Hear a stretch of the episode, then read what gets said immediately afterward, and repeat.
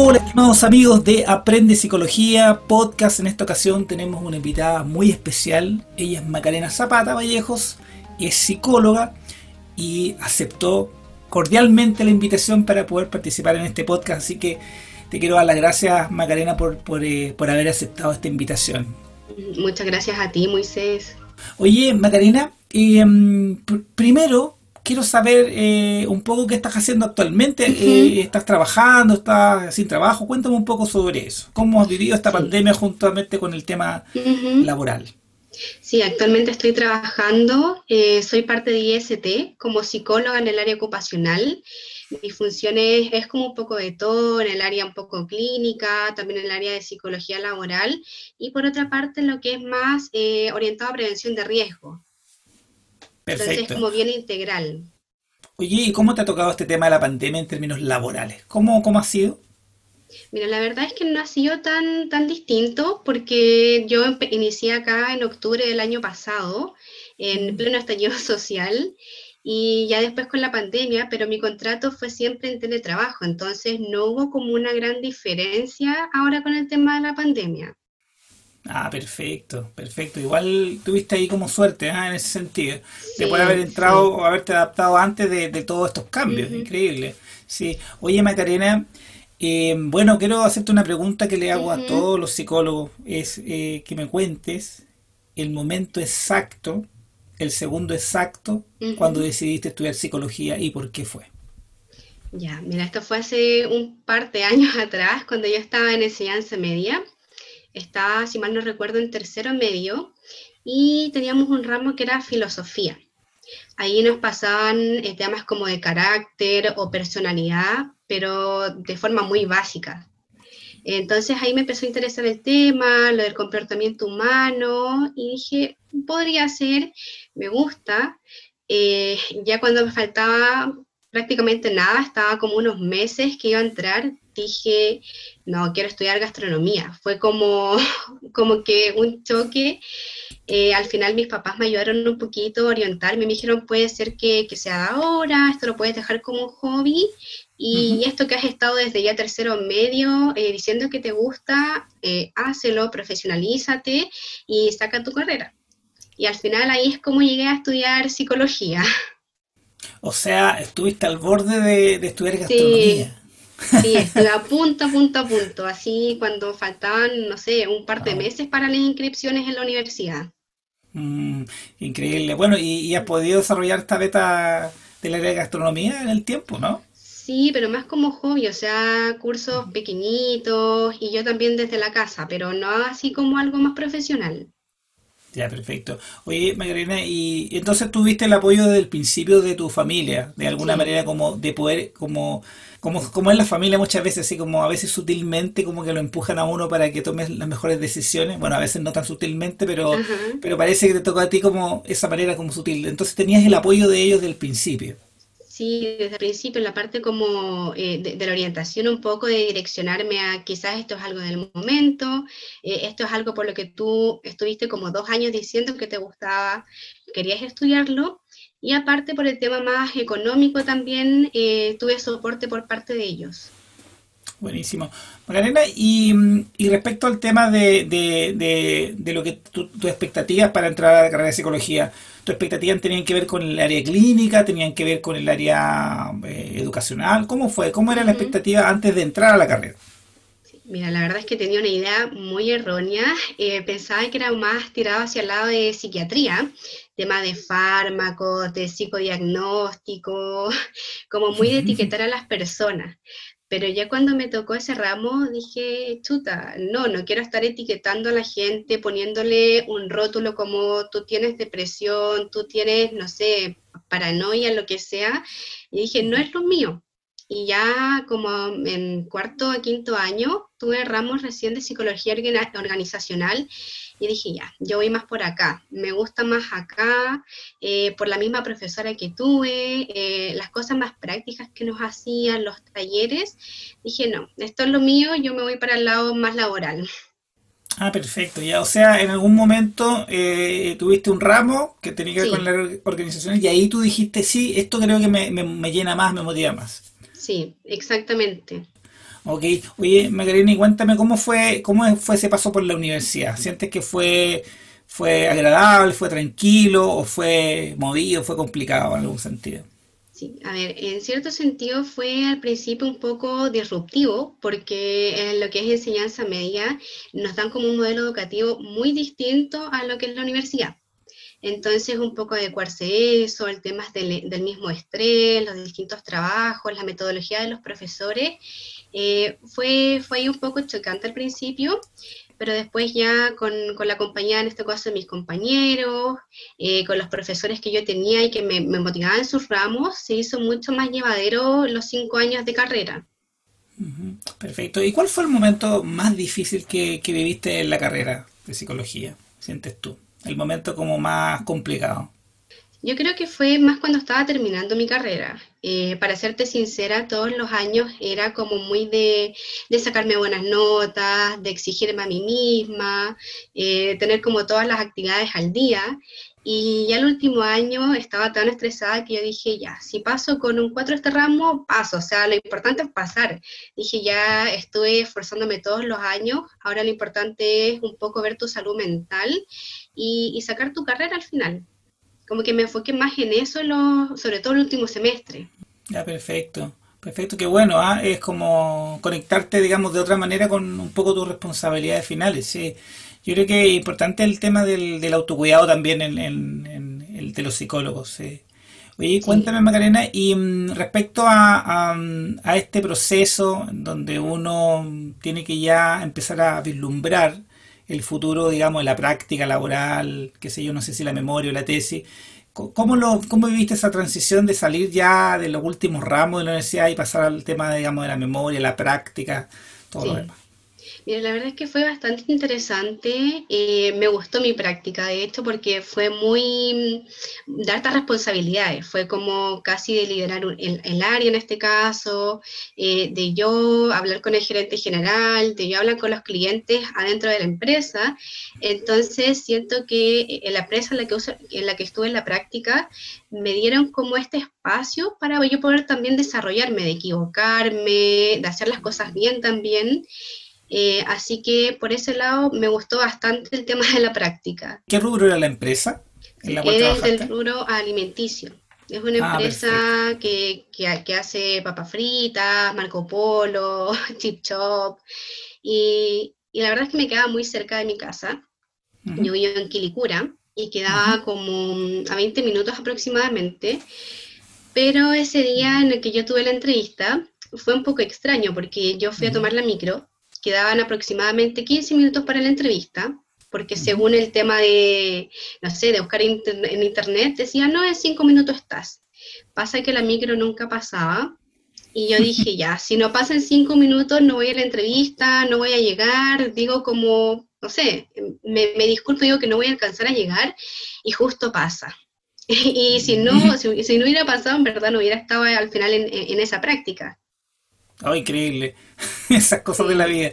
Oye, y, respecto al tema como el apoyo que tuviste en, tu práctica profesional en esa empresa en un principio, el, ¿cómo fue? Tú dices que te, permitían de alguna manera equivocarte, pero no siempre es así. Yo creo que también eh, el alumno en práctica también muchas veces tiene que ir a trabajar directamente. ¿Cómo lo viste tú? ¿Cuáles fueron tus responsabilidades en general? Sí, mira, en general yo tenía que llevar lo que eran procesos de selección, procesos de reclutamiento y selección, al principio para cargos más operativos y mandos medios. También se me permitió estar en lo que era el área de capacitación. Entonces yo tenía dos supervisoras, una, que, una persona que era encargada del área de capacitación y otra persona eh, que era psicóloga encargada de lo que era reclutamiento y selección.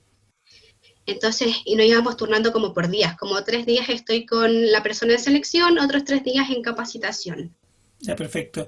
Oye, y mm, respecto al, a ese proceso, ¿cuánto tiempo duró? ¿Después seguiste trabajando ahí? ¿Saliste? ¿Cómo fue?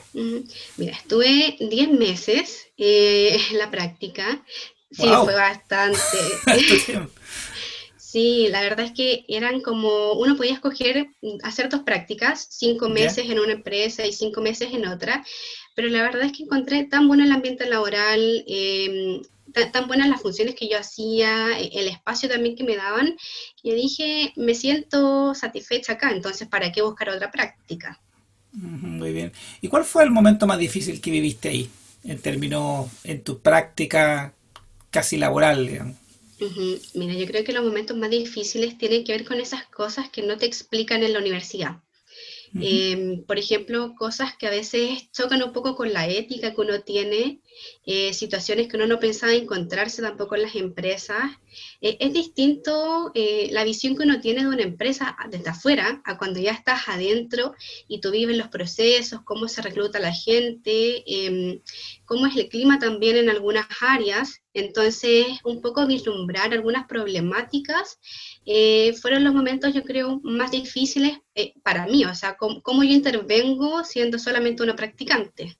Y, en algún momento te, te, cuestionaste durante ese proceso como, como el ser psicóloga eh, en esa área. No, la verdad es que no, si bien hubieron altos y bajos, nunca, nunca me cuestioné lo que era mi profesión, siempre supe así como que me gustaba, que estaba comprometida y que al final era lo que yo quería para mi futuro cuando ya, ya saliera a buscar trabajo. Ok, y, recordando un poco hacia el pasado, hacia, hacia la universidad, eh, ¿hubo algún, tú me nombraste que hubo un, ramo que te marcó, ¿fue eh, el profesor, fue el ramo, fue la profesora? ¿Quién fue el que realmente te marcó en términos como profesionales, crees tú, de tus profesores o de ramos? Sí, yo eh, creo que fue el tema más de la profesora. la profesora como que nos hizo enganchar desde otra perspectiva, como que uno tenía la visión de que recursos humanos se preocupaba solamente de eh, traer personas, de que eran como un número más, pero esta profesora eh, puso una perspectiva mucho más humana mucho más colaborativa, de ver a la gente como un talento, de cómo hay que tratar a los candidatos, de cómo también se maneja los procesos adentro. Entonces, la forma en la que ella expuso la materia, eh, la forma en la que nos guió durante el proceso, es, siento que fue lo que influyó a que yo tomara la decisión de estudiar, o sea, de profesionalizarme en el ámbito organizacional. Perfecto, qué interesante. Yo creo que el, que, el hecho de poder tener un referente en la universidad em, es súper importante, un referente que te entregue como un poco el mensaje, que sean buenas prácticas naturalmente, realmente a, uno como psicólogo finalmente lo termina marcando y es parte de, como el, prototipo que uno ocupa muchas veces como el molde para poder hacer un poco su trabajo. Oye, y, y, después a qué te dedicaste? ¿Qué es lo que hiciste después de salir de tu práctica de 10 meses y en ICB? Tengo entendido. Ajá, sí, justamente en ICB. Eh, luego de eso eh, me quedé un mes más apoyándolos por el tema de las vacaciones, porque había muchas licencias médicas y necesitaban como que pudiera cubrir algunos cargos. Y después de eso, si bien no se dio la posibilidad de, de estar ahí, seguí manteniendo como un poco contacto con algunas personas de la misma empresa y ya luego de eso fue un proceso bastante difícil porque estuve aproximadamente nueve meses buscando trabajo. ¡Wow! Bastante tiempo. ¿Y, cómo viviste? Oye, te, quiero preguntar eso, ¿ah? porque creo que es un punto súper importante para los psicólogos que, hoy en día están en esa misma situación, que egresaron y que, bueno, les tocó eh, esas cosas del destino, le tocó el estallido social, sumado una pandemia, digamos, una pandemia, o sea, yo creo que, nadie se esperaba eso, claro. Entonces, eh, ¿Cómo viviste tú esa experiencia, esos nueve meses eh, de estar buscando trabajo? ¿Cómo te sentías? ¿Qué pensabas? ¿Recuerdas un poco eso? Sí, mira, en verdad al principio estaba como con todo el power, me sentía con mucha actitud, eh, como muy empoderada de mi rol y de lo que yo quería hacer, pero ya con el pasar de los meses eh, esta motivación empezó a bajar un poco. ya cuando iba a las entrevistas no me sentía igual, a veces me llamaban a entrevistas y iba desmotivada Em, no quería seguir buscando trabajo y ya no sabía muy bien qué hacer. Entonces fue como mm. un vaivén de emociones. ¿Cómo lo superaste? Ajá, sí, mira, em, empecé a meterme más en lo que es LinkedIn. Empecé un poco a, manejar mi, o crear, mejor dicho, mi marca personal, a decir, ya, yo quiero hacer esto, quiero aportar de esta forma. Empecemos agregando gente, viendo referentes, eh, conversando con otras personas que tengan más experiencia y, ahí con gente que me estuvo apoyando, eh, gente de la red que de la nada me mandaba anuncios, gente que me preguntaba cómo te está yendo en la búsqueda, cómo estás, cualquier cosa yo estoy para ti. eh, siento que eso fue un motor bastante importante en, todo este proceso. Desde ahí em, yo también quise aportar un poquitito más y empecé a hacer yo redes colaborativas, pero en WhatsApp, en donde iba compartiendo ofertas laborales para distintas áreas. Entonces era, mientras yo estoy en búsqueda, ayudo también a otras personas que también están en búsqueda. Y, y, siento que desde ahí me empecé a comprometer un poquito más, me empecé a motivar más también y hasta que al final, ya aproximadamente en septiembre, participé de un programa con Enrique Allende, que es fundador de, de lo que es Renace, que también está ahí en LinkedIn. Em, participé de él con, con un programa y siento que eso me cambió un poco mi perspectiva. Me hizo volver a quererme el cuento. Qué bien, qué, qué interesante eh, lo que planteas tú de cómo saliste de esto. Primero, encontrar eh, por un lado, un, sentido a la búsqueda. Porque tú empezaste también a ayudar a otras personas, a entrar también a volverte más activa en LinkedIn, que es una plataforma igual muy interesante. Eh, y creaste tu marca personal. Y, qué bueno que lo dices así, porque finalmente es la marca de uno. Es lo que te diferencia y te permite también generar también una, una cierta reputación dentro, digamos, de, de tu red y, que encuentres también un mentor. Tú dices que encontraste un mentor en, perdón el nombre de... Enrique Allende. De Enrique Allende. Encontraste un mentor también. Eso es súper importante, porque, porque de alguna manera uno necesita también en, digamos, en este camino de búsqueda laboral alguien que, te, que sea un referente, que sea una especie de faro, que te ilumine, aunque sea un poco en la oscuridad.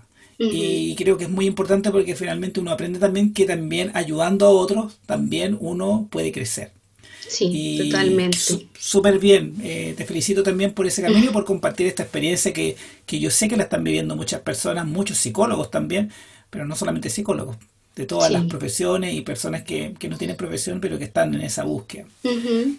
Cuéntame, ¿cómo llegaste al, al IST?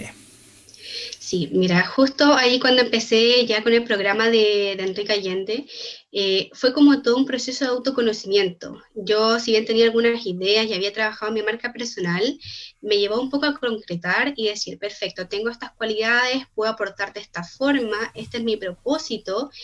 Y, también con algunas juntas que se hacían, reuniones, eh, me ayudó bastante para después mostrar mi marca, o sea, mi propuesta de valor, mejor dicho, en las mismas entrevistas.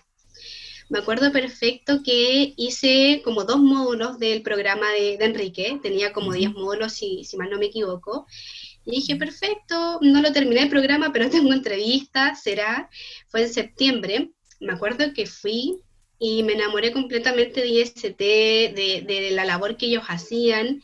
Yo dije, si bien no es tanto lo que es laboral, porque me explicaron que también tenía que ver con parte más clínica, dije, bueno, intentémoslo, em, vamos a ver qué sale. Y pasó un mes aproximadamente cuando me llaman y me dicen, no, no me llamaron, de hecho, disculpa, me llegó un correo donde me decían, eh, aquí está la carta oferta, eh, quedaste seleccionada. Y yo miré, y yo dije, ¿y qué es esto? O sea, ¿cuándo postulé? No me acordaba, había pasado un mes. Entonces lo vi y dije, chuta, quedé en IST fue como, no sé, un mes después de, haber estado en este proceso de autoconocerme, pude entrar ya a una empresa en la que todavía estoy eh, bastante satisfecha. qué bien. Oye, y cuéntame esa experiencia de hacer eh, la parte como laboral y la parte clínica. ¿Cómo, cómo, lo haces? ¿Qué tienes que hacer ahí?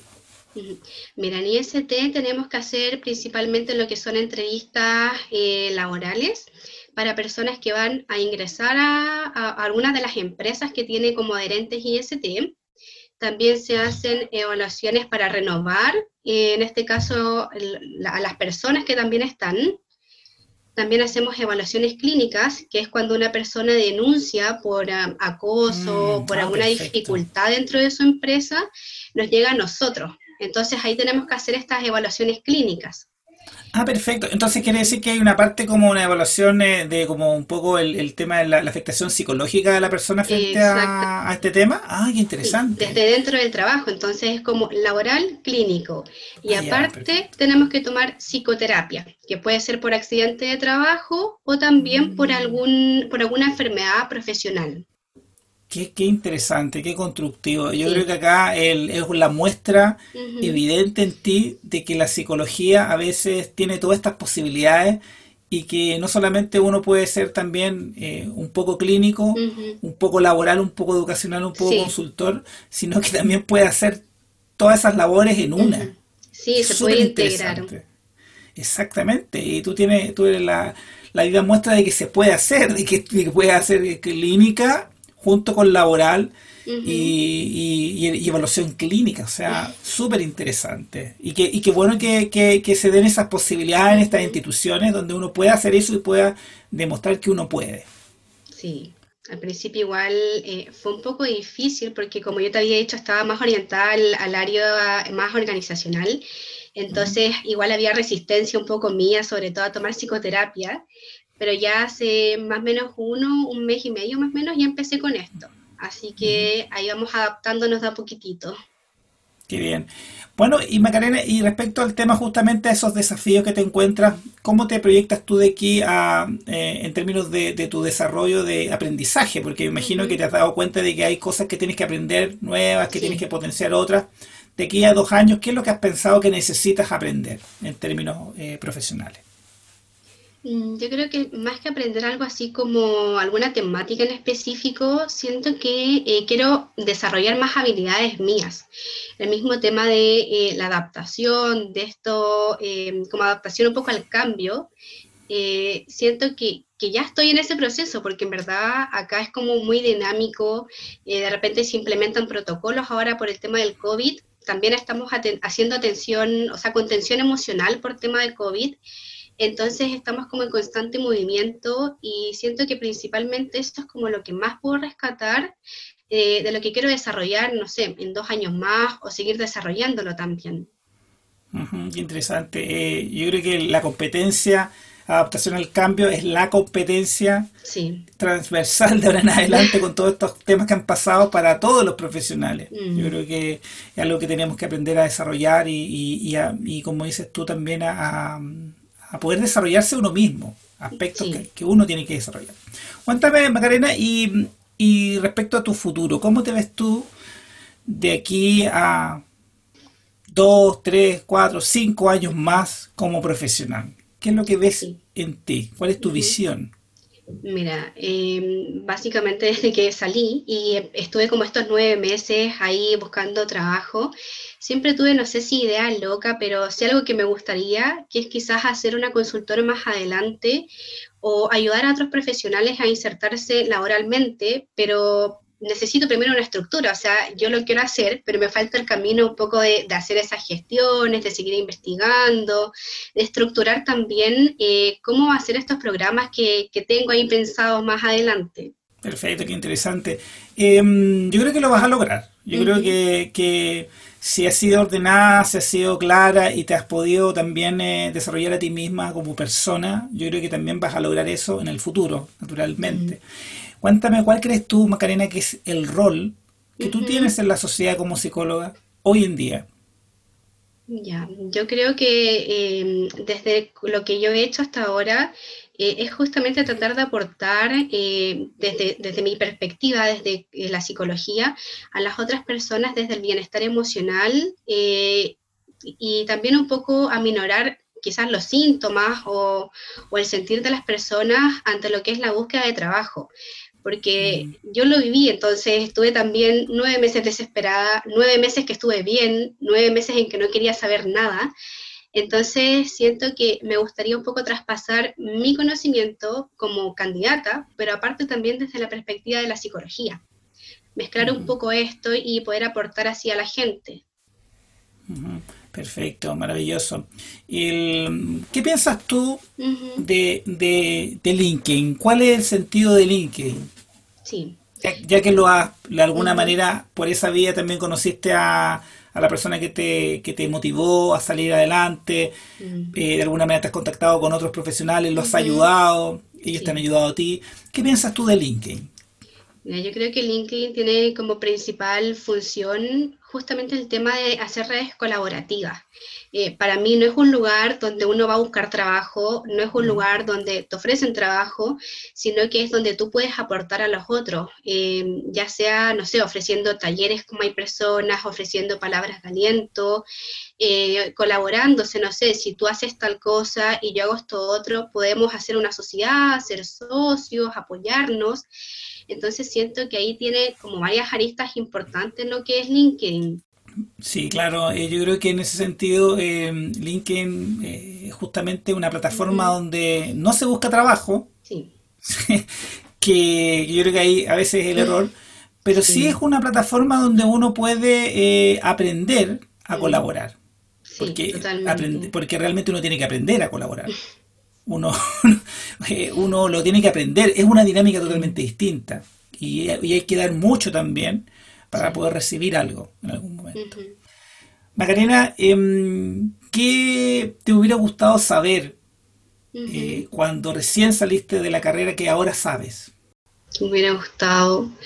Em, yo creo que quizás eh, el tema que no es todo tan bonito, que no es todo tan, eh, como te lo pintan en la universidad, Em, que los jefes, por ejemplo, que los clientes dentro de eh, la organización no siempre van a estar preocupados de las mismas personas, eh, no siempre les va a importar hacer un buen proceso o que las personas se sientan cómodas. Un poco la, otra cara de la moneda que muchas veces no se ve. entiendo. Oye, Macarena, ¿y qué crees tú que, es importante que, que, que tiene que pasar en la psicología en la psicología como rubro de que en el futuro? ¿Qué cambios tiene que hacer la psicología? Mm, mira, más que de la psicología, no, sé si quizás me desvío un poco, pero creo que eh, la salud mental o la psicología como tal está un poco desvalorizada y, eso se ha visto igual ahora en, temas de pandemia, o sea, nadie tenía previsto esto, em, muchas empresas quizás no están tan interesadas en cómo se está sintiendo la gente, eh, eh, en los síntomas que ellos tienen, en el miedo que puede generar o la ansiedad. Em, y, recién se está estructurando en algunas empresas el tema de contener a los mismos trabajadores. Entonces siento que el rol del psicólogo eh, en temas de salud mental aún no se ha desarrollado como debería ser. O sea, muchas empresas aún no lo consideran tan importante. Macarena, yo te quiero dar las gracias nuevamente por, eh, por haber aceptado esta invitación a, este podcast, a esta, entrevista donde tú has contado de tu vida y un poco lo que piensas de la psicología y de tu trabajo. Quiero agradecerte por ese tiempo y bueno, un gran abrazo también eh, a la distancia, que estés muy bien. Súper, tú también que estés muy bien, muy safe y muchísimas gracias también por la invitación. De nada, encantado.